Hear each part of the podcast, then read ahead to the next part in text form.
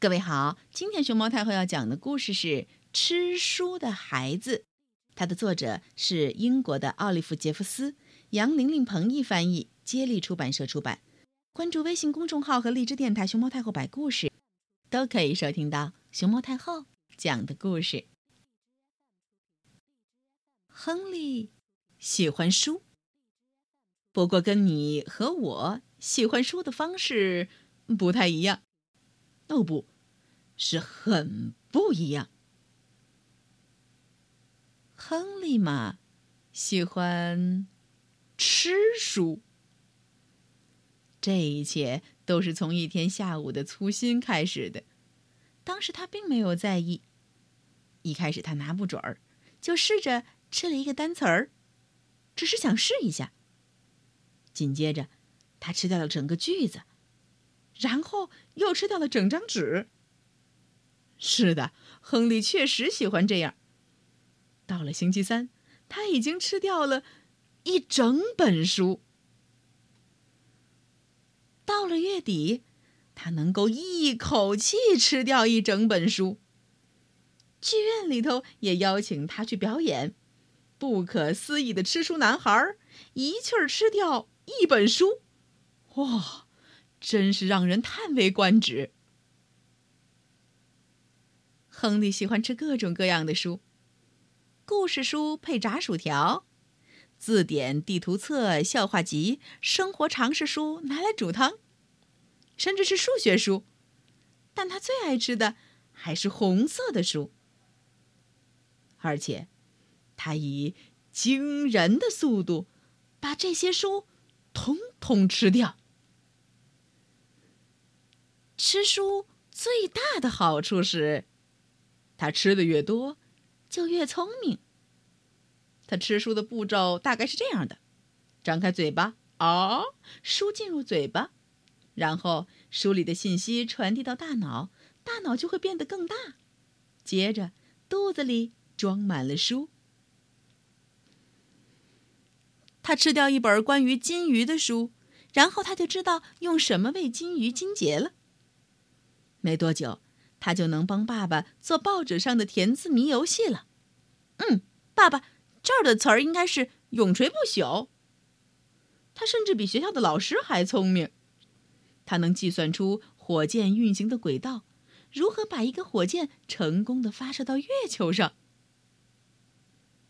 亨利喜欢变得聪明，他想，如果这样继续下去，他甚至可以变成地球上最聪明的人。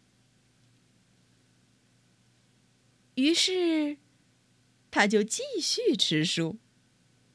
这样，他就变得越来越聪明，越来越聪明。他通晓地理，认识各种各样的地图。他的数学和物理也让老师们都表示佩服。他参加智力竞赛，北极熊，他总能第一个答出问题，而其他选手呢？他已经累计拿到四千三百六十七分了，旁边的选手一个两分，一个零分。亨利越来越聪明，他从一本一本的吃书，到一次吃三四本书，什么书都吃。亨利不挑剔，他什么都想知道。可随后事情开始变得不太好了，实际上。事情开始变得非常非常不对头了。亨利吃了太多的书，而且也吃得太快了。一开始他会做噩梦，《怪物大全》这本书会变成一个真正的怪兽，在后面追他，我要吃了你。接着，他每一次拿着书，咬、嚼、再嚼。再嚼一嚼，吞下去，脸色会变，发绿了，更绿了，特别绿。最后他忍不住哇哇呕吐到厕所里。他开始感觉到吃书有点难受，越来越难受。还有最糟糕的部分。他学到的每样知识都混到了一起。六加二等于三，啊，二加六等于大象。他没有时间去好好消化吃下去的东西，他连说话都变得相当困难。呃，呃，呃。上课的时候，老师提问，周围的同学都积极的举手回答：“老师，我我知道，我知道，我也知道。老师，老师，我我们都知道。”可只有亨利一个人不知道这些问题该怎么回答。亨利突然觉得自己一点都不聪明了。爸爸告诉亨利。不要再吃书了。医生也劝告亨利：“你这样吃法，你的脑子和肚子应付不了的。”接着，图书管理员来找到亨利了。“啊，你一共欠了巴拉巴拉巴拉巴拉巴拉巴拉这么这么这么多书，嗯，得罚款。”《怪物大全》这本书突然也长大了，来教训他：“嘿！”你把书都吃了，这也意味着别人不能享受看书的乐趣了。已经不止一个人告诉他，应该停止吃书了。